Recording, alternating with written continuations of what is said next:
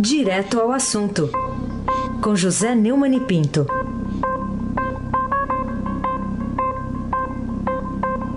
Neumani, bom dia. Bom dia, Raíssen Abac, o craque.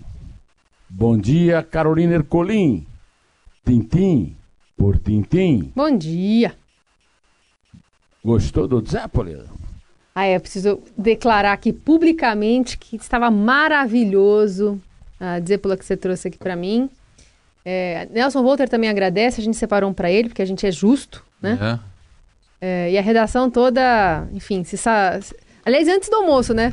Foi bom, foi um momento, momento Foi a adequado. É. sobremesa antes do almoço. Exatamente, mas muito obrigada. Bom dia, Almirante delicioso. Nelson. E o seu pedalinho, bom dia, Diego Henrique de Carvalho, bom dia, Manci Biasi, bom dia, Clã Bonfim, Emanuel Alice Isadora, bom dia, melhor ouvinte, ouvinte da Rádio Eldorado FM 107,3. Raíssa Abac, o craque. Vamos lá, você viu que ontem eu tava aqui, não tem jeito de comer isso sem se lambuzar, isso que é o melhor, se lambuzar. Mas vamos falar aqui da viagem ainda do presidente Bolsonaro aos Estados Unidos. Ô Neumann, em que, que o Brasil melhora com a nova amizade aí com os Estados Unidos, depois de décadas, nas palavras do presidente Bolsonaro, de anti-americanismo? É, na verdade, muita gente tem contestado o Bolsonaro nisso, é, citando a frase do, do Obama, né, dizendo que o Lula era o cara, a relação especial que o Fernando Henrique tinha com Bill Clinton e a relação especial que o Bush também tinha com o Lula. Né. Acontece que isso aí, o Lula sempre abusou desse tipo de carisma pessoal, mas a política dos Estados Unidos, do Brasil em relação aos Estados Unidos, nos governos eh, Fernando Henrique, e Lula e Dilma, foi uma política claramente de voltar as costas para os Estados Unidos. O Brasil sempre apoiou inimigos dos Estados Unidos, principalmente o Nicolás Maduro e o Fidel Castro, Raul Castro, mas não só eles o, o ditador Eduardo Santos de Angola, outros tiranos africanos. Ah, há entre o Bolsonaro e o Trump um evidente clima de simpatia mútua. E há uma coincidência ideológica que não se pode dizer que houve, eh, digamos, eh, desde o Collor até hoje, excetuando o Collor, que teve uma posição uma postura menos anti-americanista. A verdade é que os presidentes brasileiros eram todos, por formação e, e por ideologia política, anti-americanistas. É, isso é, deverá favorecer muito né, o Brasil é, numa relação com os Estados Unidos. Mas vamos, vamos ouvir a, a parte da fala do, do Bolsonaro, que tem sido contestada por causa dessa eventual é, simpatia pessoal de, de, Lula com Obama, Bush, etc. Hoje, destravamos assuntos que já estavam na pauta há décadas e abrimos novas frentes de cooperação. Esta é a hora de superar velhas resistências e explorar todo o vasto potencial que existe entre o Brasil e os Estados Unidos. Afinal, hoje o Brasil tem um presidente que não é anti-americano, caso inédito nas últimas décadas. As reformas que estamos empreendendo vão transformando o Brasil em um parceiro ainda mais atraente. Eu quero lembrar que mesmo durante o regime militar, por exemplo, no governo Geisel, ah, houve um mal-estar muito grande entre o Brasil e os Estados Unidos, um mal-estar diplomático, a política do, do ministro chanceler Silveira, né, o Silveirinha, por causa da assinatura do acordo do Brasil com a Alemanha em torno da questão é, da, da, usina nuclear de Angra dos Reis. Então, a, essa tentativa de fazer, de criticar uma fala do, do Bolsonaro a partir de é, retoques meramente retóricos, né, como é o caso do He's é, ele é o cara que o, o Obama falou, isso aí não altera o fundamental. O fundamental é que o Brasil não estará mais é, de costas para os Estados Unidos adotando aquela política, antiga política mexicana que foi retomada agora de, de que o México está muito cerca dos Estados Unidos muito lejos de Deus. O México está tão longe, está tão perto dos Estados Unidos, tão longe de Deus. Isso era, esta era a política também adotada no Brasil. Agora não adianta, só para falar mal do Bolsonaro, ficar é, caindo em retórica boba, de papo diplomático e retórico, Carolina Ercolim, tintim por tintim. E, e, e o que significa para o Brasil ser apoiado pelo Trump para entrar nesse clube fechadíssimo aí da OCDE, né? tem 36 membros, conforme anunciou ontem é, o Bolsonaro, levando em conta as, as prerrogativas, né? o que foi pedido em troca. É, não se, não se definiu o que foi pedido em troca, mas é, tudo indica que será o Brasil abrir mão de uma condição especial que os países não ricos, né? porque isso é um clube de ricos, né? tem. É, do ponto de vista até da nossa moral, né? nós temos uma crise danada, eu, eu acho que não há. E depois não, não, eu não sinto andando pelas ruas do Brasil nenhuma vantagem de ter essas, essas vantagens especiais da OMC.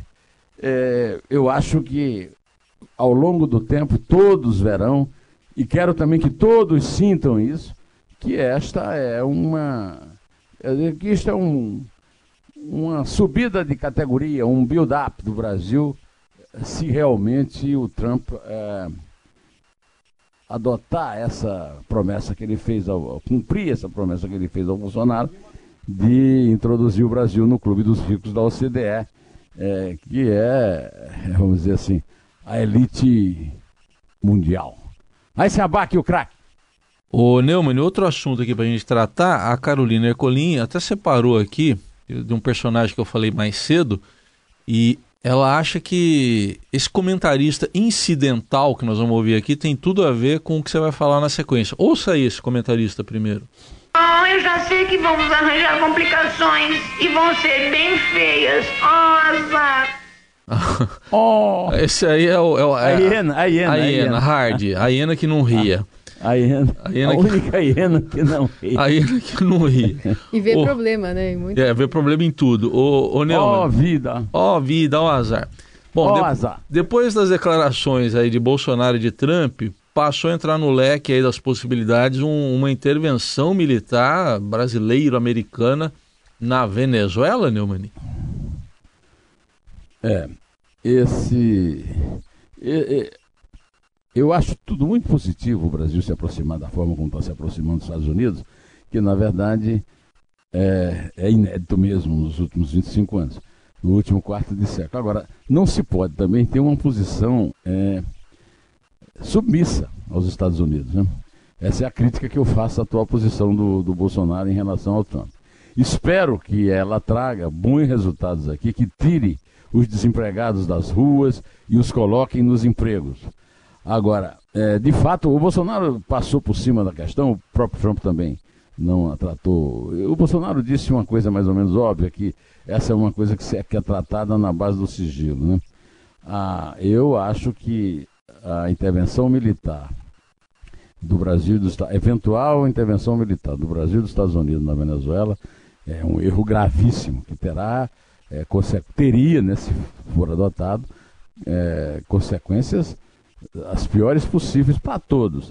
Uh, eu, inclusive, já critiquei aqui o fato do, do, Bolsonaro ter chamado a Venezuela de nossa. Eu sei que foi uma expressão, digamos, de amizade, mas não. A Venezuela é dos venezuelanos e eles é que devem resolver.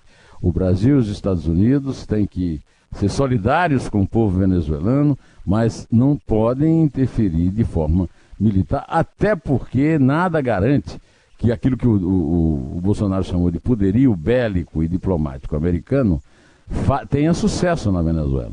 Há muitos exemplos da história recente, eu já citei aqui o do Vietnã e, e da, do Sudeste Asiático em geral, que mostra que o, o, o poderio bélico americano não é invencível. A questão não é nem essa. É, o Brasil tem uma posição a adotar em relação à Venezuela que tem que contemplar, sobretudo, o interesse do povo venezuelano né, e não a política externa do Trump. Carolina Ercolim, tintim por tintim. Bom, vamos falar então sobre Gilmar Mendes. Será que o ministro do Supremo vai retalhar a, os promotores lá do GAECO do Paraná, impondo aí um salvo-conduto para Beto Richa depois da sua terceira prisão, Neumann? Eu conversei ontem com uma pessoa que entende do assunto, ele disse, só pode esperar que ele vai soltar de novo Beto Richa. É... Outro que entende diz assim, ah não, ele vai cansar, ele, ele vai deixar o Beto Richa seguir o seu destino. Eu acho que ele vai tentar, porque ele deixou uma brecha, é, que é o seguinte, ele não esclareceu o processo ou a ação é, que o Beto Richa responde, pelo qual ele está dando o salvo-conduto. Eu acho que o sonho da vida do Gilmar, desde que o Joaquim Barbosa falou da, da, dos jagunços dele lá no Mato Grosso, é deixar de ser jagunto e passar a ser cangaceiro. Eu já citei aqui que no cangaço o Lampião dava salvo-condutos para quem o apoiasse, é, evitando invasão de suas terras lá no interior do Nordeste. Conheço bem porque o Lampião não conseguiu entrar na minha cidade, em Iraúna, né? Aliás, não o Lampião com o seu bando todo, mas um, um bando do Lampião subindo para tentar é, ocupar Mossoró, que também ele não conseguiu. Então, é, sempre que eu vejo essas fotos, que são bastante típicas do Gilmar Mendes é, nos jornais, eu acho que um, chapeuzinho de cangaceiro ia cair bem nele, viu? Raíssen Abac, o craque. Então tá bem. O, Neumann, além de, desse, dessa questão, os procuradores ainda enfrentam a guerra aberta mesmo, que pelo relator da, do inquérito do presidente do Supremo Dias Toffoli para punir quem faz críticas ao STF. O relator é o ministro Alexandre de Moraes. Por que, que esses agentes da lei passaram a ser o, os vilões da cena jurídica nacional? Ah, o almirante Nelson vai facilitar a nossa vida pondo aí o que um resumo um pedaço da fala do Alexandre de Moraes relator do tal inquérito aberto pelo Dias Toffoli, é, na, na sessão infame em que o Supremo Tribunal Federal quebrou as, as duas pernas das operações de combate à corrupção no Brasil. Toca o Alexandre aí. No direito a gente fala que é o ius sperniandi, é? o direito de espernear. Podem espernear à vontade, podem criticar à vontade. É, quem interpreta o regimento do Supremo é o Supremo. É o presidente abriu, o regimento autoriza, o regimento foi recepcionado com força de lei é, e nós é, vamos prosseguir, principalmente para a questão dessa rede é, de robôs, de, de é, WhatsApp, é, Twitter, essa rede que alguém paga, alguém financia por algum motivo. É, aqui, na verdade, é a desestabilização de uma instituição republicana. É, o que vem se pretendendo é desestabilizar é, o Supremo Tribunal Federal, ou seja, o Poder Judiciário. Não existe democracia sem independência do Poder Judiciário. Isso vai ser investigado a fundo. Não são essas acusações covardes por trás de um computador, de um WhatsApp, é que acabam virando crime. Mas são, isso é comprovado, tanto é, pela ciência médica quanto é, pela criminal, são essas acusações, esse volume, que acabam incentivando é, pessoas perturbadas a eventualmente falar, ah, então é, é isso mesmo lá. E aí é uma facada, é um tiro. Bom, em primeiro lugar, o ministro Alexandre de Moraes é uma pessoa absolutamente mal educada, grosseira, não é civilizada, não honra a própria carreira que ele teve. Aliás, essa carreira é uma carreira mais comprometida com a política do que com a justiça. O ministro Alexandre de Moraes é tucano, é do PSDB, tem parte. Ele é, foi secretário de segurança do, do Geraldo Alckmin, é, nunca foi conhecido pelo equilíbrio, né? nunca foi, mas foi nomeado ministro da Justiça pelo Temer e se tornou um soldado mal educado do MDB e do PSDB ao lado do Gilmar Mendes, disputando com o Gilmar Mendes quem consegue ser mais grosseiro. Acontece que nessa grosseria ele atinge uma instituição, que é o Ministério Público. Eu também critico muito o Ministério Público, que às vezes é, é, exacerba o poder que a Constituição lhe deu. O poder que foi dado ao Ministério Público foi dado pela Constituição. O, a, o Supremo Tribunal Federal não está lá para defender o próprio regimento, como pensa Sua Excelência o senhor Alexandre de Moraes. O, o, a, o Supremo Tribunal Federal existe para ser é, guardião da Constituição. O regimento do Supremo não vale nada a não ser para resolver questões internas do Supremo. O Supremo não está acima da lei. Então, é, não existe essa do Supremo ser maior do que. Quem, quem manda na democracia não é o Supremo, é o cidadão. E o cidadão tem todo o direito de, de criticar o Supremo e de não aceitar esse tipo de grosseria de um empregado. O senhor Alexandre de Moraes é um empregado da cidadania e devia falar melhor sobre o seu patrão. Mas que coisa, que absurdo que está o Brasil nessa ditadura da, da toga, Carolina Ertolim, tintim por tintim. Vamos falar então da CPI da Lava Toga, que foi protocolada no Senado. Você acha que tem alguma chance de sucesso, especialmente depois do pito ontem que deu o, presidente do Senado, Davi Alcolumbre, sobre a iniciativa? Chance nenhuma, acho que chance zero.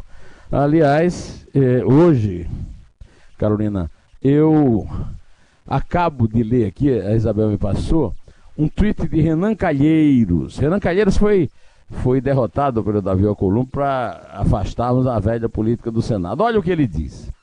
Hoje entrei com reclamação disciplinar contra Deltan Dallagnol no Conselho Nacional do Ministério Público. Esse pistoleiro de reputações vem usando o cargo público para perpetrar ataque ilegítimo e ilegal contra mim e contra a representação política, generalizando situações. Oh, eu não tenho assim grande simpatia pela cruzada evangélica do Deltão Dallagnol, mas o Deltão Dallagnol prestou enormes serviços à pátria no combate à corrupção na Operação Lava Jato que ele coordena. E o, o, o da mesma forma que o Alexandre de Moraes usa é, acusações genéricas, o Renan Calheiros o faz. Todo mundo sabe que o Renan é pistoleiro, ele é pistoleiro. Ele chama o, o, o Deltan Dallagnol de pistoleiro de reputação, ele é pistoleiro de pistola mesmo, lá em Murici, na guerra de Murici, entre os Omenas e os Calheiros. Então ele entende de pistoleiro. Agora, essa de pistoleiro de reputação é mentira. O, o, o Renan Calheiros é multi-acusado no Supremo e tinha que responder às suas acusações. Aliás, ah, Carolina, o doutor Alcolumbre também o é. Se você é, ler o meu artigo hoje na página 2 do Estadão, o convescote dos suspeitos, você vai entender por que o presidente é, do Senado, Davi Alcolumbre, vai é, derrubar os pedidos de impeachment de Modesto Carvalhosa e a, a Lava Toga. É porque ele é suspeito também. Ele, ele disse o seguinte, depois da, lá do, do churrasco na casa do Rodrigo Maia. O TSE tem um quadro qualificadíssimo para promover o processamento e julgamento dessas ações. Nada mais justo que a justiça eleitoral, a partir dessa decisão do STF, se debruce em termos que dizem respeito a processo eleitoral, disse o presidente do Senado e eu, é, é, com, é, é eu comentei dizendo o seguinte: Davi Alcolumbre, correligionário de Maia e eleito para o lugar pretendido por Renan Calheiros do MDB, tem uma eleição lá no Amapá, em 2014, contestada em dois processos por uso de notas fiscais falsas para a empresa LLS Moraes ME, arquivados pelo Tribunal Regional Eleitoral e agora sob julgamento no STF a pedido do Ministério Público Eleitoral em 2016. É o motim, o motim dos suspeitos e dos comprometidos, que é o caso do tucano e MDBista Alexandre de Moraes, contra os procuradores que são agentes da lei do Estado para acusar quem viole essa lei. Ora, essa, que coisa mais. É, é difícil você é, reagir de forma tranquila a esse tipo de coisa, Raíssa Abac, o craque. O Neumann, eh, você tem falado nesses últimos dias sobre o massacre que ocorreu na escola Raul Brasil em Suzano. Novidade dessas últimas horas, está estampada hoje aqui na primeira página do Estadão também, de que a polícia apreendeu um adolescente de 17 anos que seria o mentor do ataque. O que, você diz a respeito disso, Neumani? Essa é a parte do discurso do Alexandre de Moraes que eu concordo, quer dizer, essa parte aí de que existe realmente um, algo precisa ser feito e nós não podemos depender das redes sociais para que elas mesmas ajam. Né? Agora, a polícia prendeu um menor é, que é, é, tido como mentor do ataque lá da escola de Suzano, até porque a polícia já descobriu é, que num curso lá de enfermeiro ele disse à professora que o sonho dele era entrar numa escola e fuzilar todo mundo. Ele não fez isso junto com os dois, mas neste momento ele está apreendido na, na, na, na antiga FEBEM, né? É, e por 45 dias e vai, a polícia está fazendo busca e apreensão, que está descobrindo muita coisa no computador dele. Vamos esperar um pouco para ver que tipo de investigação isso vai chegar. Agora, realmente é muito preocupante você saber, por exemplo, que há intervenções dentro do YouTube de um tal de um Momo incitando crianças ao, ao suicídio e o YouTube não toma providências. Da mesma forma que o WhatsApp, que o, o, o, o Zuckerberg, etc. Carolina Ercolim, tintim por tintim.